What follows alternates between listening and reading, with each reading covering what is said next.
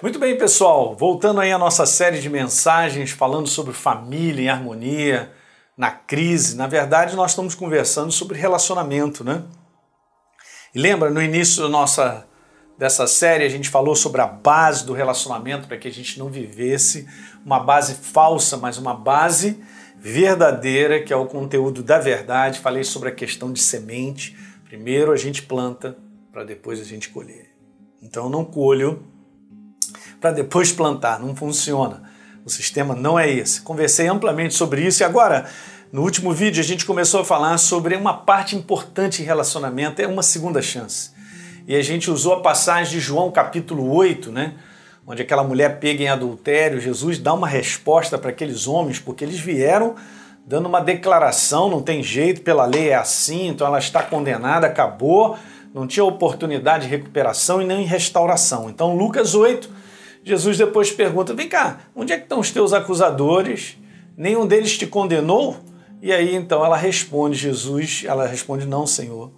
Eu também, Jesus disse, eu também não te condeno, mas vá embora e não faça mais. Então, aqui está, gente, Deus está envolvido quando se fala de pessoas em construção e muitas vezes em reconstrução. Então, a, nós temos que ter essa visão do coração de Deus na nossa vida. Então, João capítulo 8, lê com calma em casa, do verso 1 ao verso 11, pelo menos três conclusões a gente pode tirar sobre relacionamento. Primeira, onde já não há possibilidade de restauração para o homem, Deus mostra que a possibilidade existe.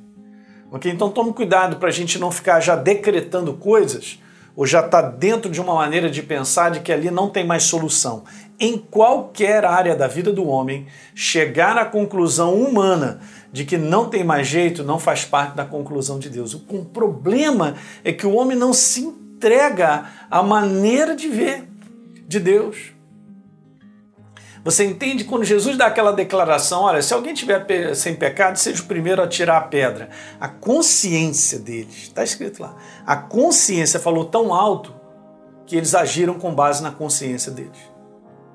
Mas hoje parece que é o seguinte: a palavra de Deus está sendo levada ao coração das pessoas, dos relacionamentos, das famílias da igreja, mas as pessoas não estão tendo consciência de tomar uma atitude em relação ao que Deus diz. Esse aqui é o detalhe.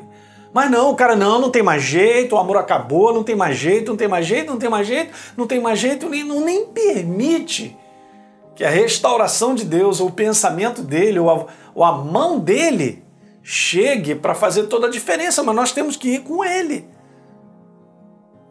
Você está entendendo o que eu estou te falando? Nós vivemos dias, gente, onde a impossibilidade para o homem está sendo mais real que a possibilidade. Eu não quero saber o que Deus tem a pensar, pastor. Eu já decretei aqui, já decidi dessa maneira. Mas por que, que a impossibilidade para o homem é mais real do que a possibilidade de Deus? Porque o foco da impossibilidade do homem está sempre aonde? No outro. A gente vai olhar para o outro e ele é a impossibilidade. Tá. De um modo geral, você vai sondar é assim, ó. O exemplo mais comum não dá mais porque ele ou porque ela. Pronto. Então o problema de hoje é que ninguém abre mão da sua razão. E essa questão aqui, razão, eu tenho razão, é a lei. É a lei que a pessoa estabelece e em cima daquela lei está decidido. Então o problema é que ninguém abre mão da sua razão. A maioria das pessoas vive debaixo da força do eu tenho razão. Conversa. Conversa com casais, com família, com situações que estão indo para o buraco, ou situações que ao longo de muito tempo está se deteriorando. Tudo isso aí, ó. Eu tenho razão, ela não tem. Eu tenho razão de estar assim, eu tenho razão estar assado. Eu tenho razão, eu tenho razão, eu tenho razão os motivos, ouça queridos, eu quero falar isso para você para te abençoar. Os motivos e as razões da impossibilidade de haver um bom relacionamento, criados pelo orgulho, cegam a visão da possibilidade. Quando eu abraço a lei chamada eu tenho razão, eu abracei todo um orgulho que me cega. É, pastor, eu ia terminar assistindo essa série, mas já não vou mais porque isso está falando aí e tal, é que o senhor não sabe é, o que, que eu tenho passado e aquilo outro. Gente, cada um de nós precisa liberar e permitir que a consciência da verdade fale algo. Jesus falou assim: aquele que se humilha será exaltado.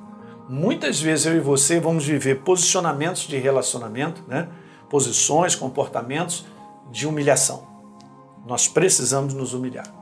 Bom, pastor, isso aí não faz parte da, do meu conteúdo, de como eu vejo e tal. Isso é o conteúdo do mundo. Mas no conteúdo de Deus, já está escrito isso. Humilhai-vos diante da mão poderosa de Deus para que tempo oportuno ele exalte. Tem um comportamento da nossa parte, gente, que a nossa carne não gosta, que o mundo não gosta, que o mundo não vive e a gente quer viver da mesma maneira porque a gente segurou a lei da razão. Eu tenho razão como uma soberba máxima que me cega e não abre espaço para mais nada. Então gera o quê? A impossibilidade. É incrível, né? Mas Deus, ele é o Deus do milagre. Pastor, só acredito que Deus pode restaurar um relacionamento? Acredito, desde que as pessoas se entreguem conscientemente à proposta dele. Aí eu acredito. Não tem como o Espírito Santo chegar e Deus chegar dentro de uma casa onde as pessoas estão fechadas de coração, estão agarradas na lei, ele transformar e mudar aquilo, porque elas assumiram aquilo. Elas vão viver pelas suas escolhas, queridos. Mas se eu paro para escolher Deus e permitir que Ele entre na consciência de que eu preciso fazer algo diferente e, na verdade, faço, a restauração para a possibilidade chegou agora. Aquilo que era impossível chegou então agora o momento da possibilidade que é de Deus resolver. Deu para entender isso, gente? Muito legal. Dá um, um like aí no nosso programa, por favor, se inscreve no nosso canal.